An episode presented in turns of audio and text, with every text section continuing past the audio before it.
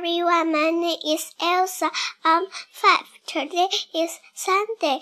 It's sunny today. 今天我给大家读的故事是 Hop, Hop, Pop. Biff and Chip had hoppers. Go! Biff and Chip set off. Go on, Biff. Chip wings. The red hopper was big. Dad got on it.